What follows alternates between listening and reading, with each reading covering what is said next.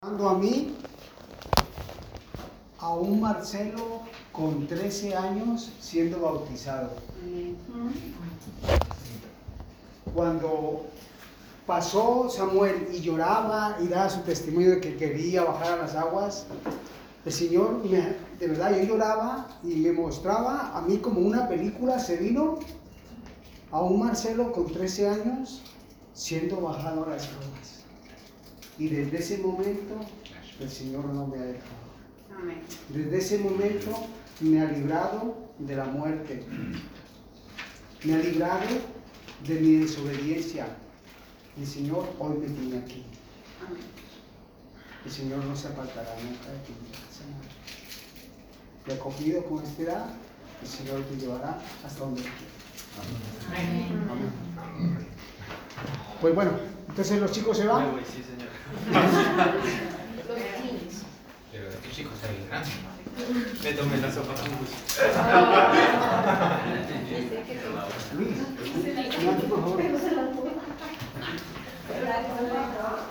Bueno, Levi, Levi, bendiciones.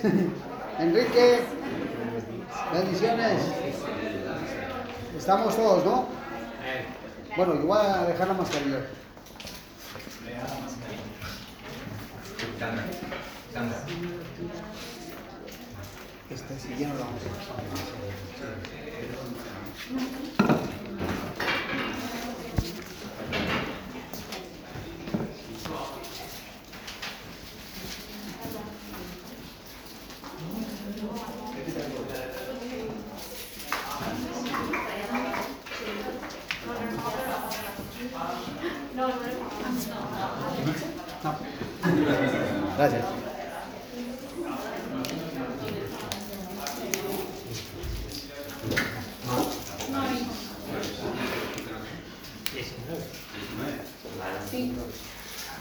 Bueno, mis hermanos, Apocalipsis capítulo 19.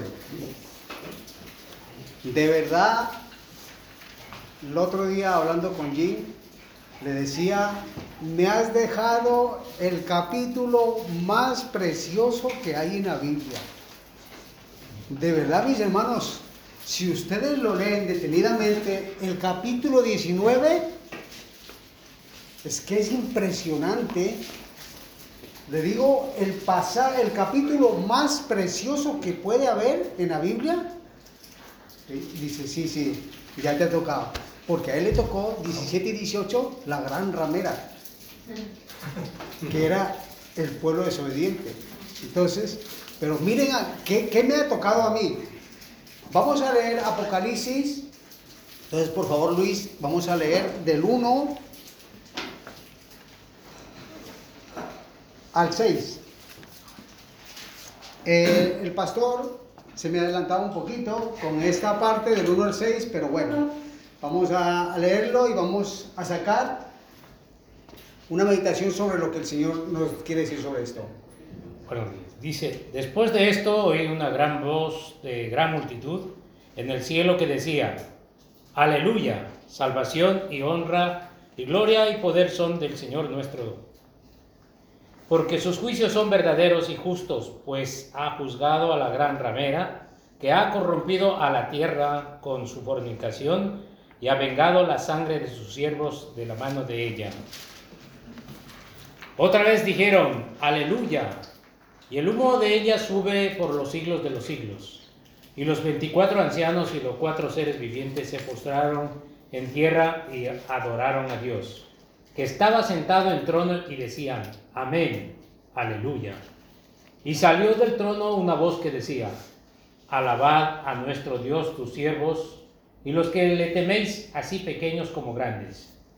Y oí como la voz de una gran multitud, como el estruendo de muchas aguas y como la voz de grandes truenos que decía, aleluya, porque el Señor nuestro Dios Todopoderoso reina.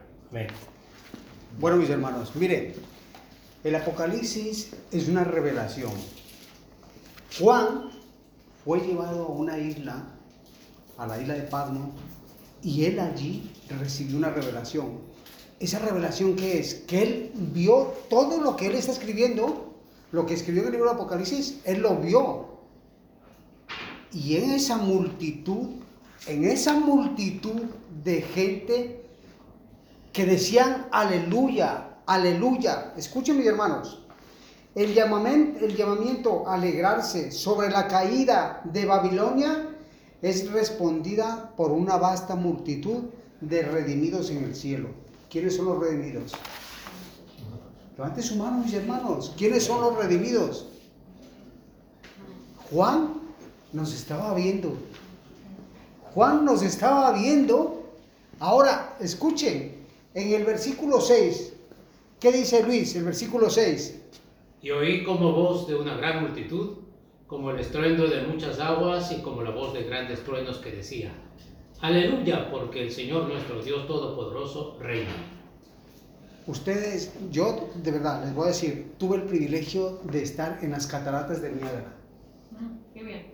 Allá, no, a mi mujer, cariño, no se escuchaba nada porque el ruido de esas cataratas. Ustedes imagínense cuando un estadio del Barcelona con 90 mil personas gritando un gol. Eso no es nada. Eso no es nada. Para la multitud de redimidos gritando aleluya, aleluya, aleluya. Se queda corto 90 mil personas. Yo en el Ecuador tuve la oportunidad de asistir a un coliseo que había una campaña y solamente con entrar el ruido de la música estaban cantando aleluya, aleluya. Solamente escuchar eso me brotaban mis lágrimas porque el sonido era... Ahora imagínense ustedes esa multitud. Es que no tenemos nosotros la capacidad de imaginar esa multitud como estruendos, dice el versículo 6, de grandes cataratas. ¿Qué dice el versículo 6? Por favor, léelo otra vez. Y oí como la voz de una gran multitud, como el estruendo de muchas aguas, y como la voz de grandes truenos que decía, Aleluya, porque el Señor nuestro Dios Todopoderoso reina. Hermanos, yo solamente quiero de verdad que su imaginación llegue a alcanzar a ese estruendo de gente diciendo aleluya. En primera de, eh, Tesalonicenses 4, 16 dice, porque el Señor mismo con voz de mando y con voz de, de arcángel. ¿Cómo será esa voz del Señor? ¿Cómo será esa voz? ¿Mm? Con voz de mando, con voz de arcángel y con trompeta de Dios descenderá del cielo y los muertos de Cristo resucitarán primero. ¿Quiénes son esos? Los redimidos. Los redimidos. Entonces, Apocalipsis 18:20, perdón, Apocalipsis 18:20, ya el pastor nos predicó sobre alegrarnos. Dice, alégrate sobre ella, cielo y vosotros santos, apóstoles, profetas, porque Dios ha hecho justicia en ella. ¿En quién? En la infiel. En la infiel. Porque aquí se presenta una gran boda. Bienvenidos. Aquí hay una boda que nos presenta Juan. Una boda preciosa donde la novia es la que está esperando. Las bodas actuales, ¿qué, hacerlo? ¿Qué hace la, la novia? La novia se arregla y va cuando quiere. El novio ahí, pero vendrá, vendrá. Oye, mándale un WhatsApp a ver si. A ver si llega. Entonces, el novio es aquí el que se hace esperar, mis hermanos. El juicio de los malvados solo aparece aquí en el Nuevo Testamento. Este extraordinario coro de alabanza presenta también aspectos de adoración a Dios. El Cordero se encuentra en Apocalipsis 4, 9 al 11, que dice, siempre que aquellos seres vivientes dan gloria, honra, acción de gracias al que está sentado en el trono, al que vive en los siglos de los siglos. Señor, digno eres de recibir gloria y honra, poder, porque tú creaste todas las cosas, por tu voluntad existe y fueron creadas. ¿Quién fue ese? Jesucristo viene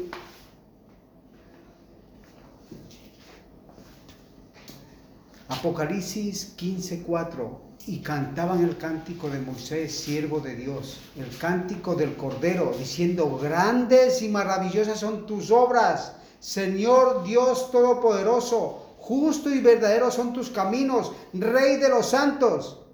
¿Quién no te temerá, oh Señor?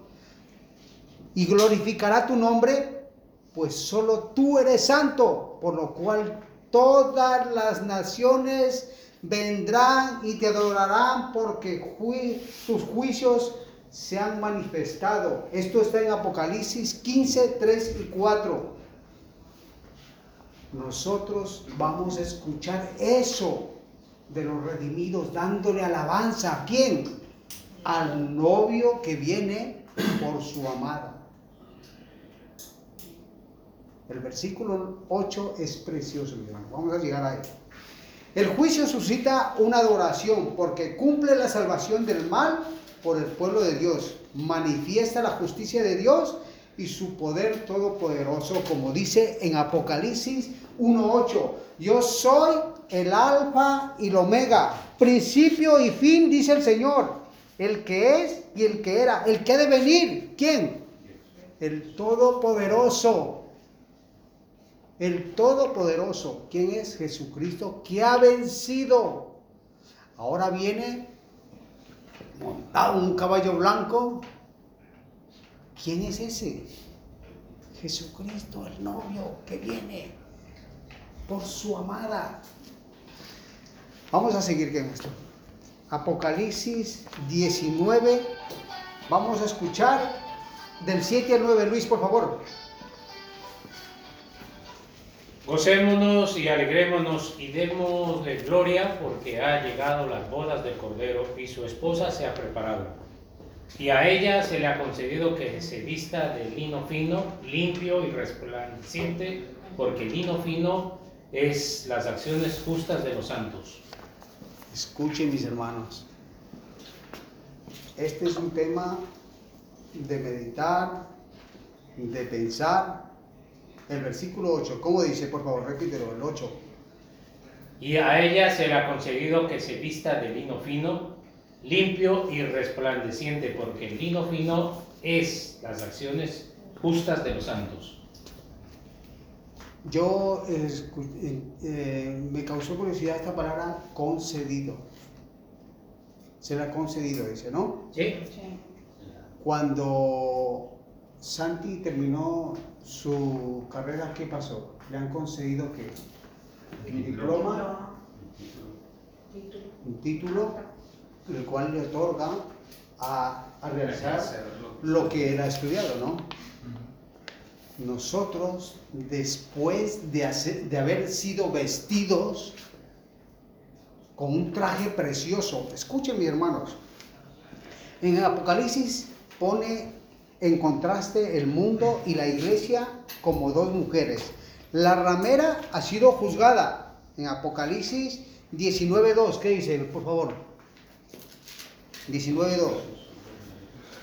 Porque sus juicios son verdaderos y justos, pues han juzgado a la gran ramera, que ha corrompido la tierra con su fornicación y ha vengado la sangre de sus siervos de la mano de ella. De la mano de ella. Ahora la mujer fiel es tomada en matrimonio por su marido, quien murió para redimirla. ¿Quién? El Cordero, Jesucristo. Apocalipsis 5.9 dice, y cantaba un nuevo cántico diciendo, digno eres de tomar el libro y abrir los sellos porque tú fuiste inmolado y con tu sangre nos has redimido para Dios de todo linaje, lengua, pueblo y nación Mi familia que está en Colombia, los veré allá. Mi familia que se encuentra aquí, los veré allá. Todos los que tenemos familias lejos, nos veremos allá. ¿Lo cree usted así, mi hermano? Estamos nosotros entendiendo de toda lengua y nación estarán a esa muchedumbre alabando, dando gloria a quién? Al que viene, al esposo. Porque esto es como un matrimonio. Por ejemplo, los que se bautizaron bajaron a las aguas y fueron muertas juntamente con Cristo, sepultaron toda su vieja vida, ahora tienen una nueva vida, como decía Mónica, que sentía una experiencia, pues bueno, el Espíritu Santo empieza ahora a obrar de una manera sobrenatural. Porque yo era el rey de los tacos, pero ahora ya no digo tacos. ¿Por qué? Porque el Espíritu Santo me ha sellado y ese sello del Espíritu Santo, ¿qué hace? Ir regenerándonos, ir santificándonos, porque la santificación es el traje que nosotros vamos a llevar. Ese traje que va a ponerse la novia es la santificación, vestidos de lino fino, sin mancha y sin arruga. Dice, ahora la mujer fiel es tom este lo leímos. La redención es una historia de amor. Oscar, por favor, ayúdame a leer Oseas 2, 19 y 20. Escuchen, hermanos. La redención es una historia de amor preciosa porque de tal manera amó Dios al mundo que ha dado a su Hijo. Mírelo, ahí está. Para que todo quien Él crea tenga vida eterna y no se pierda. ¿En quién? En el novio. Oseas 2, 19 y 20.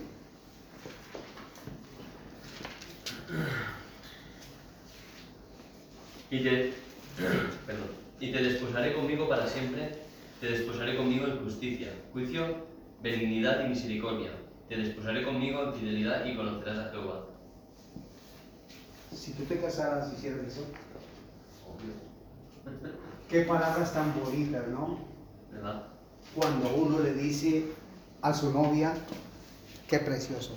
Y te desposaré conmigo para siempre. Te desposaré conmigo en justicia, juicio, benignidad y misericordia. Y te desposaré conmigo en fidelidad y conocerás a Jehová.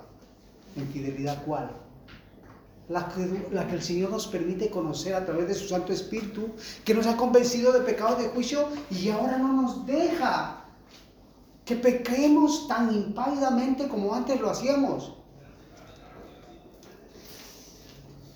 Ustedes saben que mucha gente que peca sin dárseles el más mínimo remordimiento, nosotros lo vemos y pero ¿Es capaz de hacer esta cosa este hombre? Sí, no tiene a Dios. Porque Dios les ha entregado a sus pasiones, a sus cosas que han vivido siempre.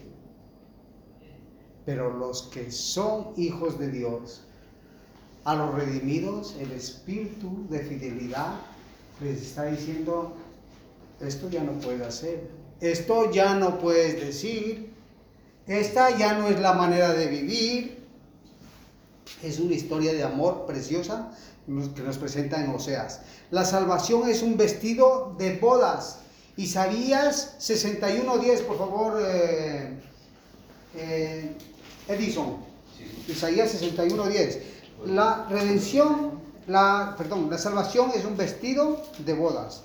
Lo que le estoy diciendo que nosotros estamos ahora ataviándonos. ¿Entiendes qué es ataviarse?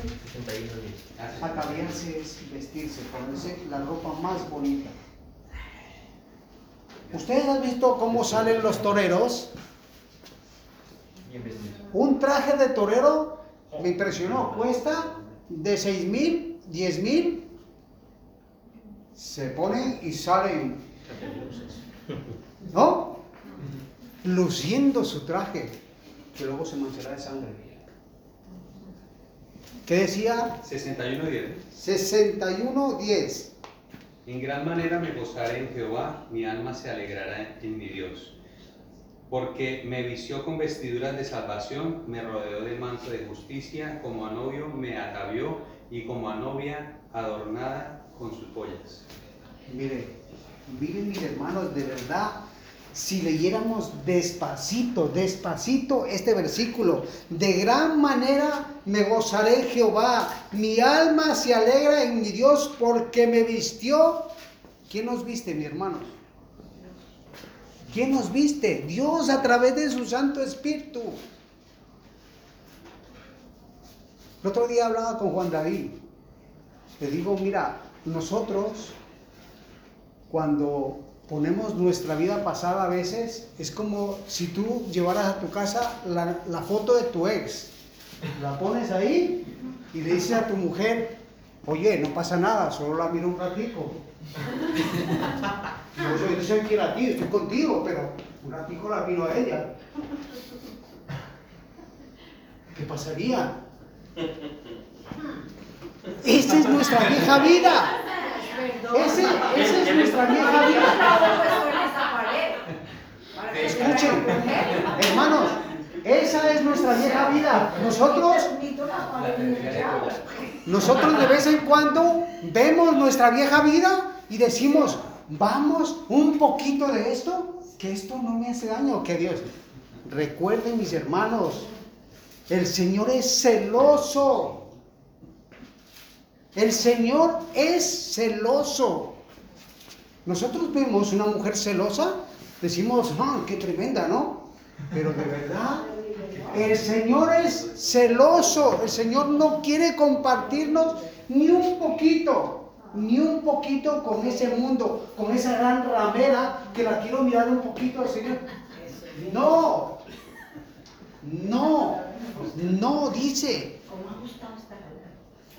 Es muy celoso el Señor. El Señor no nos quiere. Escuchen mis hermanos. Dice, porque me vistió con vestiduras de salvación a través de la palabra, a través de su Santo Espíritu, la palabra de meditación todos los días. Cada vez que nosotros abrimos la palabra, como decía un, eh, hermano que decía, los, Juan David, los proverbios me están llegando los proverbios. Yo estoy ahora mandando las vitaminas todos los días. Un proverbio diario, vamos con el 20. Y nos hablan de sabiduría, de prudencia, de la forma como tenemos que nosotros caminar. Ustedes pueden entender que esas nuestras vestiduras. Esas son nuestras vestiduras. Que a través de la palabra nos está diciendo, esto ya no con vestidura de salvación, me rodeó su manto de justicia. La justicia es la misericordia de Dios. El otro día le enseñaba a mi hijo, ¿qué es la misericordia de Dios? La misericordia de Dios es que Él no nos da lo que nos merecemos. Mas su gracia es que Él nos ha dado aún sin merecer nuestra salvación. Yo el primero, aún sin merecer nuestra salvación, el Señor ha derramado su gracia sobre mi vida. Entonces, y como novia adornada con sus joyas. ¿Qué son esas joyas, mis hermanos? Su palabra metida en nuestro corazón.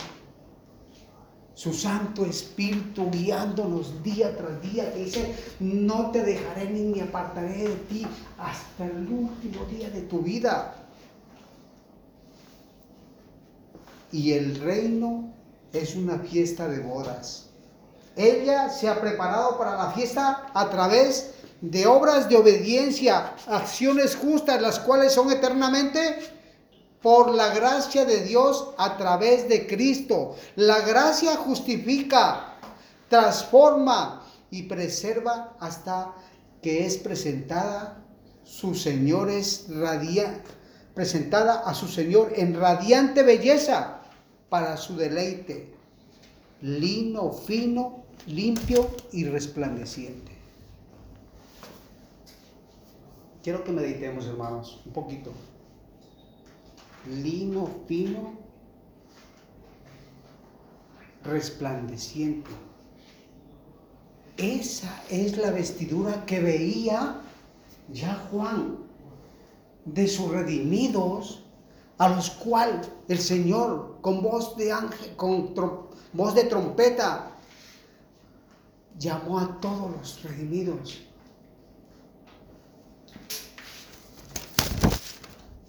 Apocalipsis 3:5 dice, al que venciere será vestido de vestiduras blancas y no borraré su nombre del libro de la vida y le confesaré su nombre delante de mi Padre y delante de los ángeles. Yo quiero ser ese, mis hermanos.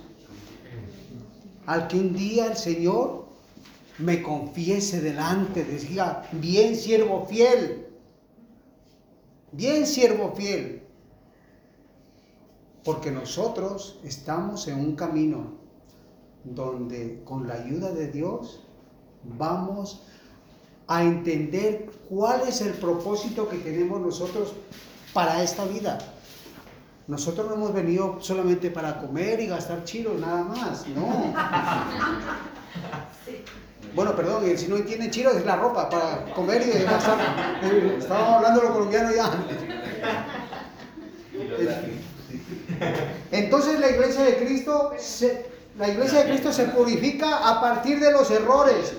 Escuchen mis hermanos, la, iglesia de Cristo se purifica a partir de los errores, divisiones y corrupción de la doctrina, la disciplina, el culto y la práctica que se hará listo por ser propiedad pública como, el, como su alegría y su amada. La iglesia apareció no con el vestido guay llamativo de las madres de las rameras, pero lino, fino, limpio y blanco es la túnica de la justicia de Cristo, imputada para la, justificación e impartida por la santificación, las promesas del Evangelio, las palabras verdaderas de Dios, abiertos aplicar y sellados por el Espíritu de Dios en las santas ordenanzas son el banquete nupcial. Esto parece referirse a la abundante gracia y consuelo de los cristianos que recibirán en días felices lo que está por venir, mis hermanos.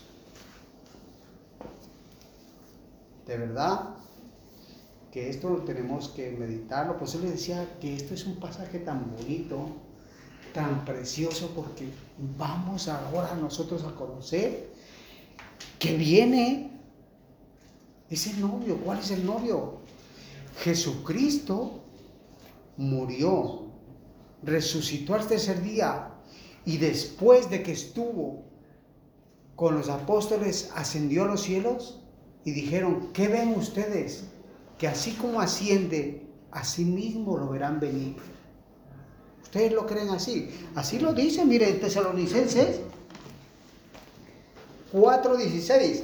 Porque el Señor mismo con voz de mando, con voz de arcángel y trompeta de Dios, descenderá del cielo. ¿Quién ha descendido? Jesucristo. Y los muertos en Cristo resucitarán primero. Luego los que vivimos, los que hemos quedado, seremos arrebatados juntamente con ellos y, en las nubes para recibir al Señor en el aire y estaremos siempre con el Señor. Primera de Tesalonicenses 4:16. Qué preciosas esas promesas, mis hermanos. Pero, hay un pero. Ojo con nuestras vestiduras. ¿Cómo está nuestro vestido lino ¿Cómo está? Meditemos nosotros. ¿Cómo está nuestro traje? ¿Estamos preparados nosotros para poder nosotros decir, ven Señor? Ven Señor,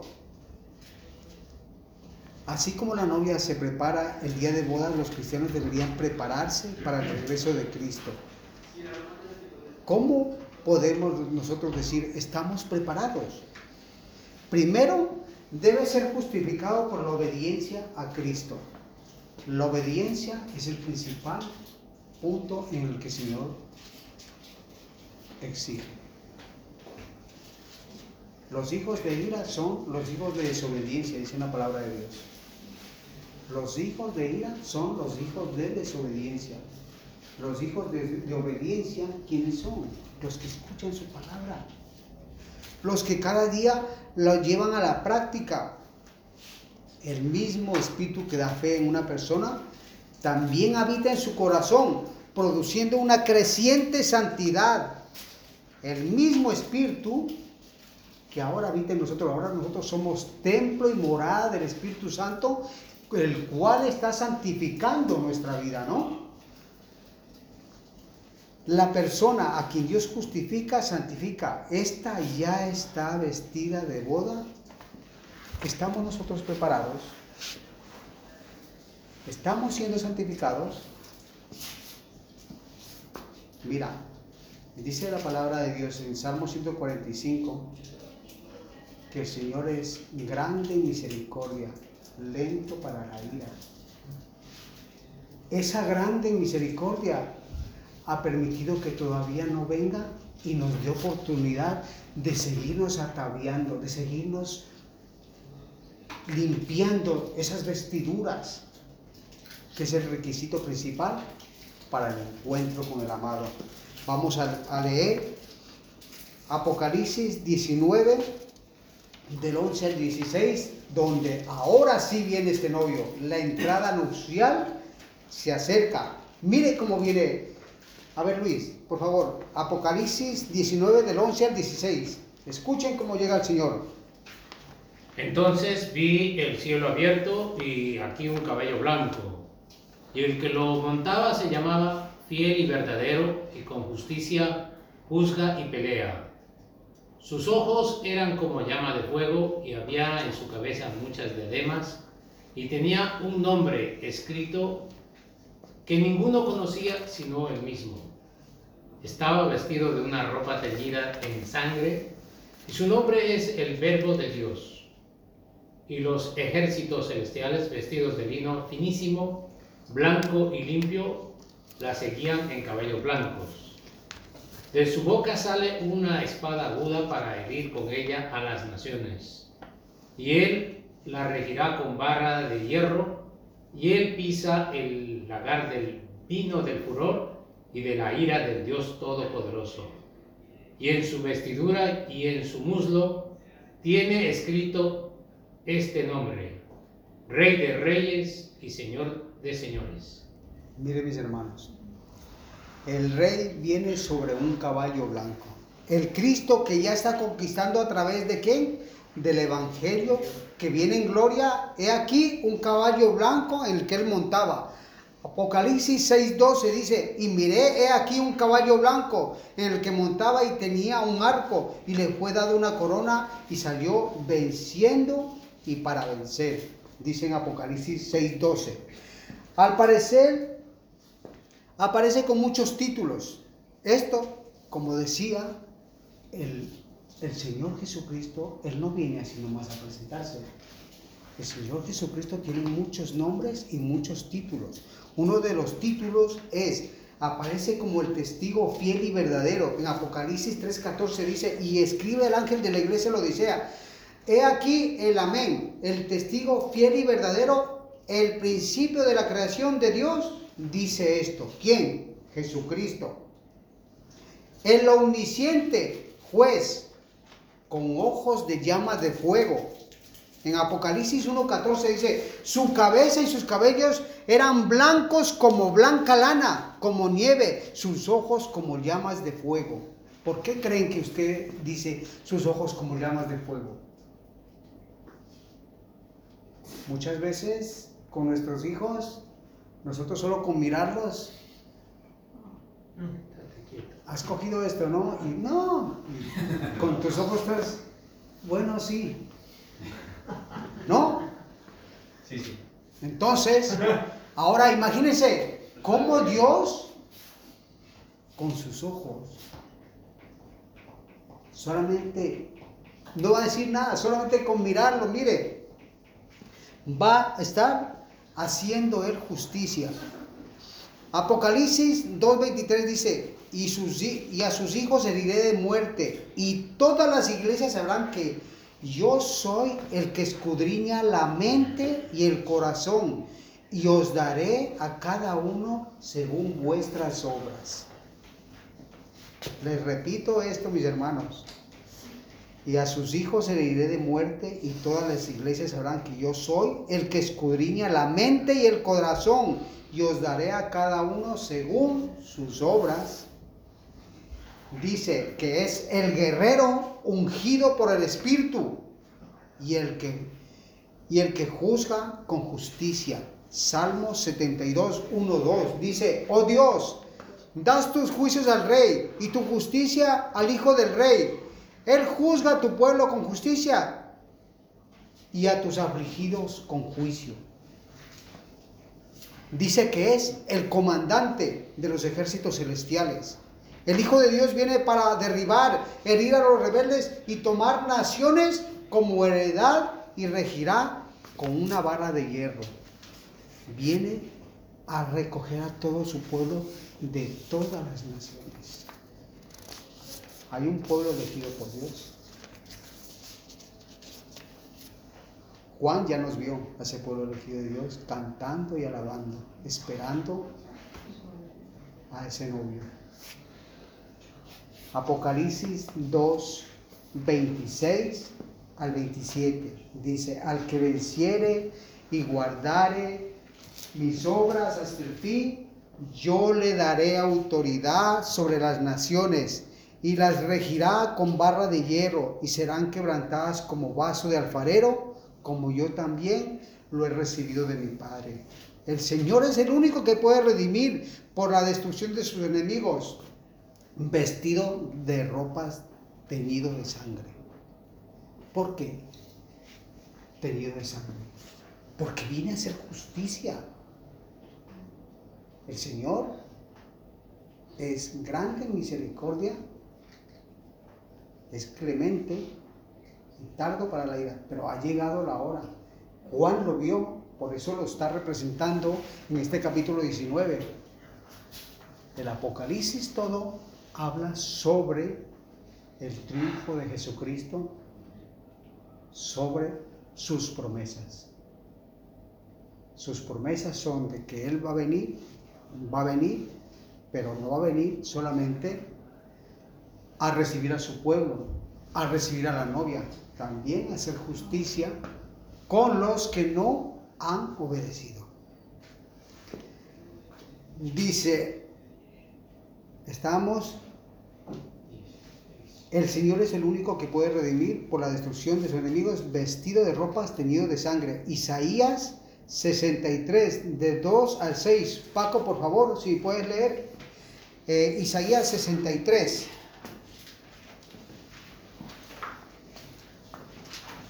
del 2 al 6.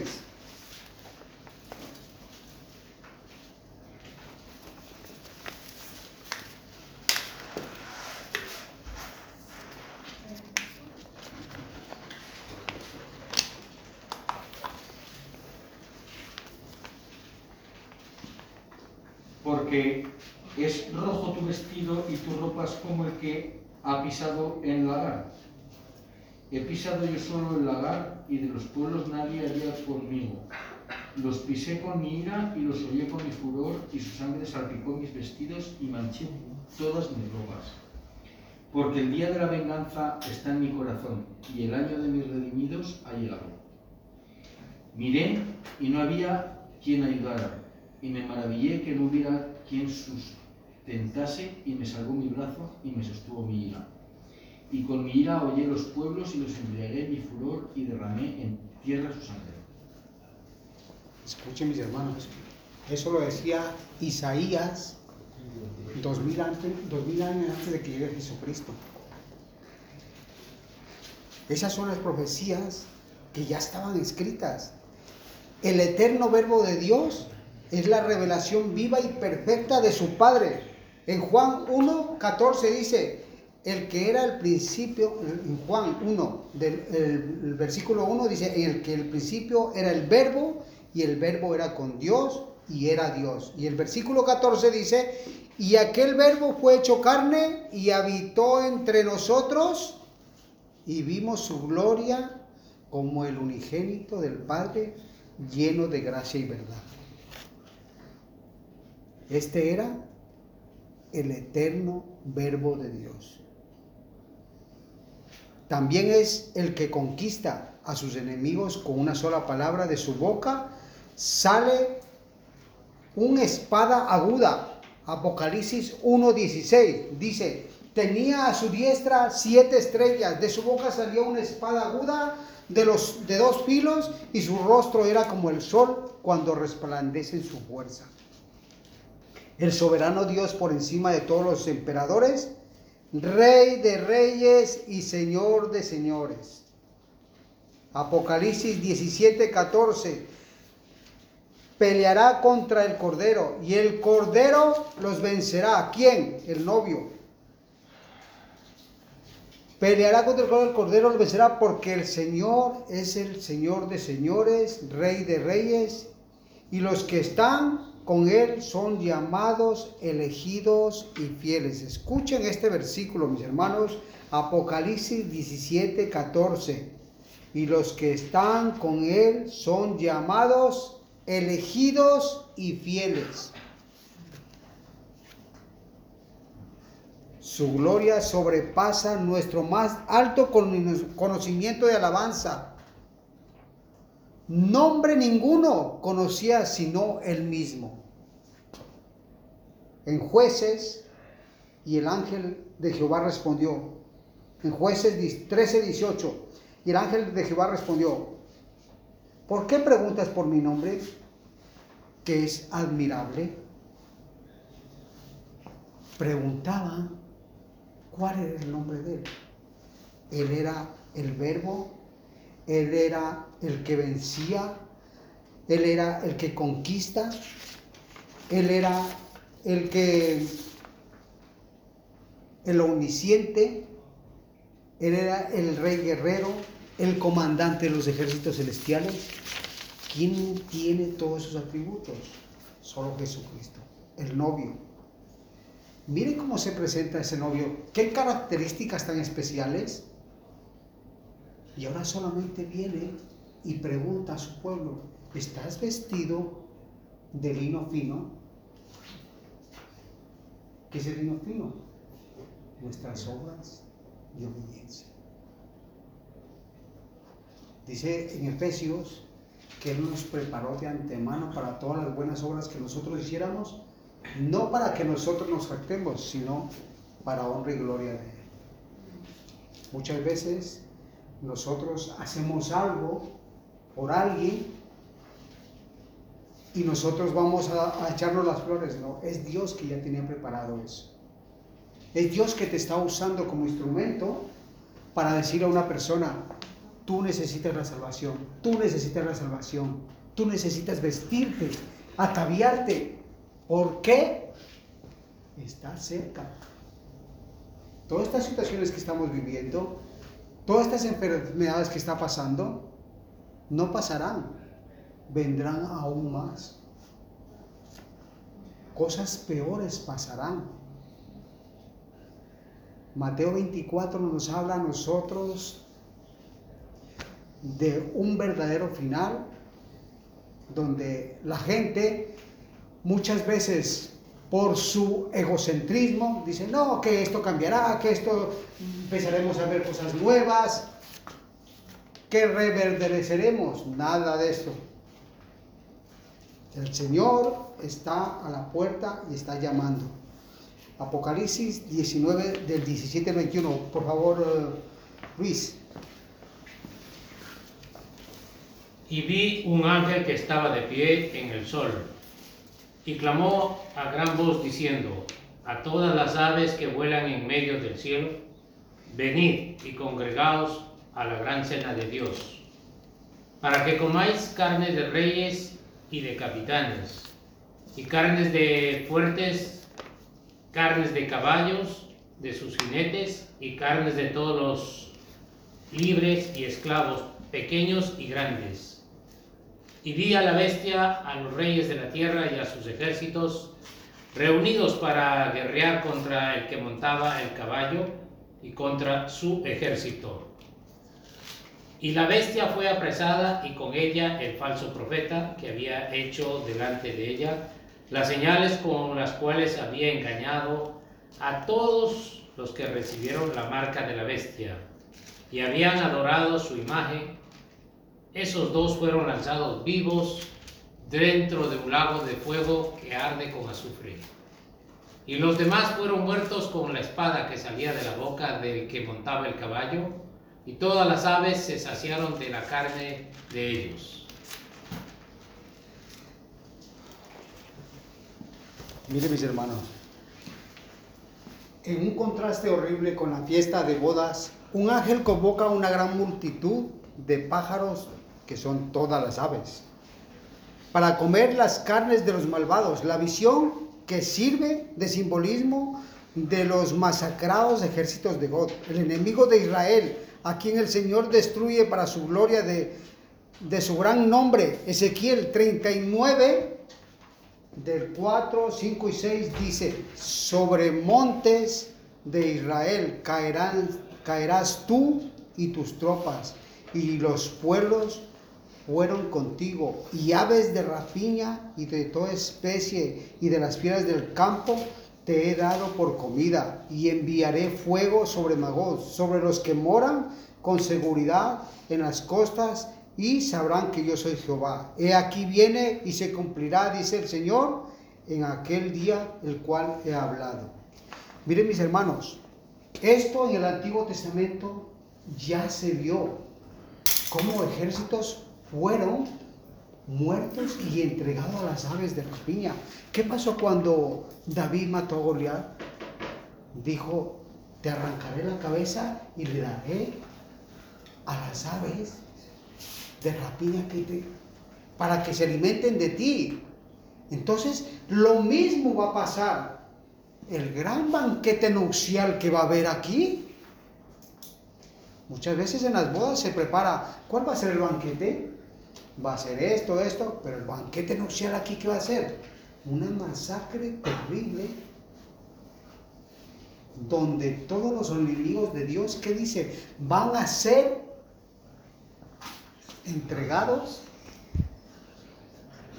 a esas aves de, carroñeros, los que alimentan de carroña, todas esas aves, tendrán un gran banquete. Mire, escuchen hermanos, tienen un cuerpo muerto expuestos a los carroñeros, todos los hijos de desobediencia. Mateo 24, 28 dice, porque donde quiera que estuviese el cuerpo muerto, allí se juntarán las águilas. Es como una señal de morir bajo la maldición del pacto de Dios. Culmina en un aumento final de poder del mundo satánico y su derrota sobrenatural. Por la palabra poderosa de Cristo, muertos con la espada que salía de su boca. ¿Cuál es la espada que salía de su boca? Su palabra viva y eficaz. Su palabra viva y eficaz. Muchas veces nosotros podemos ver que una simple predicación puede el Espíritu Santo usarla para abrir nuestro corazón para un nuevo nacimiento. Una acción como la que yo contaba como testimonio, cuando el Señor me mostraba a Samuel con 13 años bautizándose. Esa acción transformó mi vida, cambió mi vida. Los que han bajado las aguas ahora van ahora a ver que su vida va a ser de verdad confrontada con esa palabra, la que continuamente nos va a estar a nosotros haciendo conocer de que ya no somos hijos de ira, que ya no vamos a echarle una miradita a ese mundo, sino que ahora nosotros vamos a ser fieles. El Señor exige fidelidad, fidelidad, es lo único. ¿Y cómo es la fidelidad? A través de la santidad que viene por el Espíritu Santo, el cual nos guía continuamente a nosotros. Del mismo modo los siervos del Señor se irán a la gozada celebración de su victoria. Versículo 18, 19 dice, para que comáis carnes de reyes, de capitanes, carnes fuertes, carnes de caballos y de sus jinetes, y carnes de todos, libres de esclavos y pequeños y grandes. Una vez de triunfar las autoridades malvadas de los maestros heréticos de este mundo, serán condenados al infierno, al lago de fuego que arde con azufre. Apocalipsis 20:10 dice, y el diablo que los, que los engañaba fue lanzado al lago de fuego y azufre donde estaba la bestia y el falso profeta, y serán atormentados día y noche por los siglos de los siglos. Este capítulo termina con el 19-21 que dice, y los demás fueron muertos con la espada que salía de la boca del que montaba en el caballo, y todas las aves se saciaron de las carnes de ellos. ¿Estamos nosotros preparados para este gran evento? Pregúntese usted, mi hermano. Y el reino de Dios es una fiesta de bodas. Ella se ha preparado para la fiesta a través de las obras de obediencia. Escuchen, acciones justas, las cuales son eternamente por la gracia de Dios a través de Jesucristo. La gracia justifica, transforma y preserva hasta que es presentada a su Señor en radiante belleza por su deleite, lino, fino, limpio y resplandeciente. Esa es la forma en que tenemos que presentarnos. Nos muestra a nosotros cómo debemos ataviarnos. La santidad no es porque nosotros nos esforcemos. Dios va a dar en nosotros diligencia. Nosotros somos de verdad responsables de ahora en adelante. La persona que se casa, ¿qué hace? Va y recibe un consejo y dice, a ver, y me voy a casar, que dice, mira, tú te tienes que ser fiel a tu mujer, tú tienes que mantenerla, tienes que enseñarla, le dan todos los pasos. La mujer, tú tienes que obedecer a tu marido, tienes que ser sujeta a tu marido, tienes que escuchar. Todos esos son requisitos cuando una pareja se va a casar. Ahora nosotros que tenemos de verdad un encuentro con el Señor, tenemos que reunir esos requisitos que son lino, fino y radiante. Romanos 6, 6. Por favor, Edison. Romanos 6, 6. Y Oscar, por favor, Romanos 6, 22 y 23, por favor. Romanos 6, 6. Sino que el hermano con el hermano pleitea en juicio. Y esto- Romanos 6, 6, 6. Dice, ¿no? Sí, sí, tienes razón, estoy mal yo.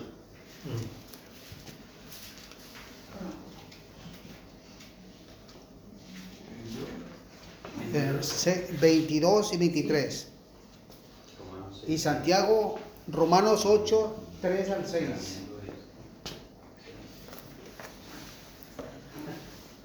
Pero dice Romanos 6, 6, sabiendo esto, que nuestro viejo hombre fue crucificado juntamente con él para, el- para que el cuerpo del pecado sea destruido, a fin de que no sirvamos más al pecado.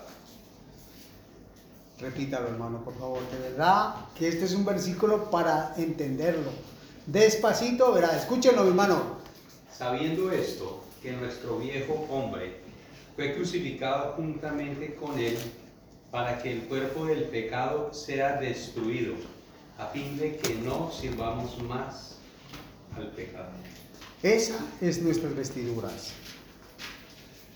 Romanos 22 y 23. ¿Qué dice? Capítulo 6, 22 y 23.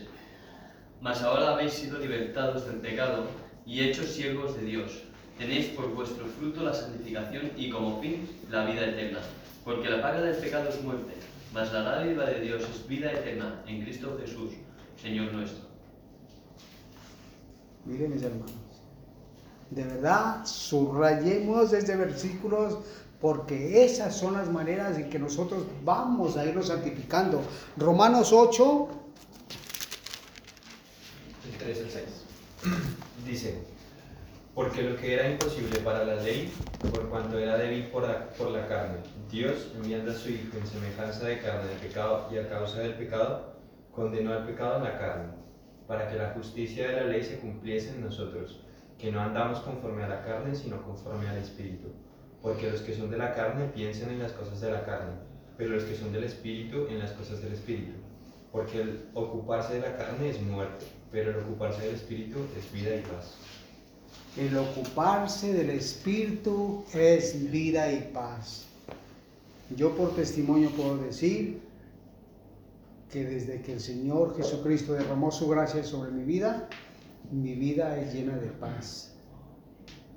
No importa las circunstancias. ¿Por qué? Porque es el Señor el que nos está preparando.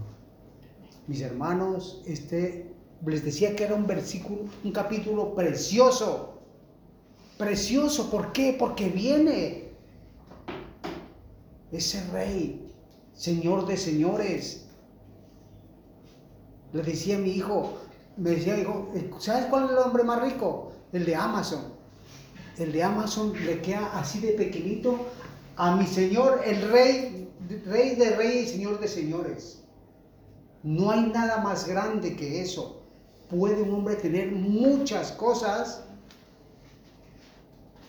pero solamente el que vino y derramó su gracia sobre nuestra vida, nos ha hecho a nosotros reconocer que hemos sido justificados a través de la cruz, que hemos sido nosotros santificados a través de su Santo Espíritu y, y la palabra de Dios. Ahora solamente nos queda a nosotros una responsabilidad, ser fieles. Ser fieles y no mirar a quien no tenemos que mirar. Que Dios me lo bendiga, mis hermanos. Amén.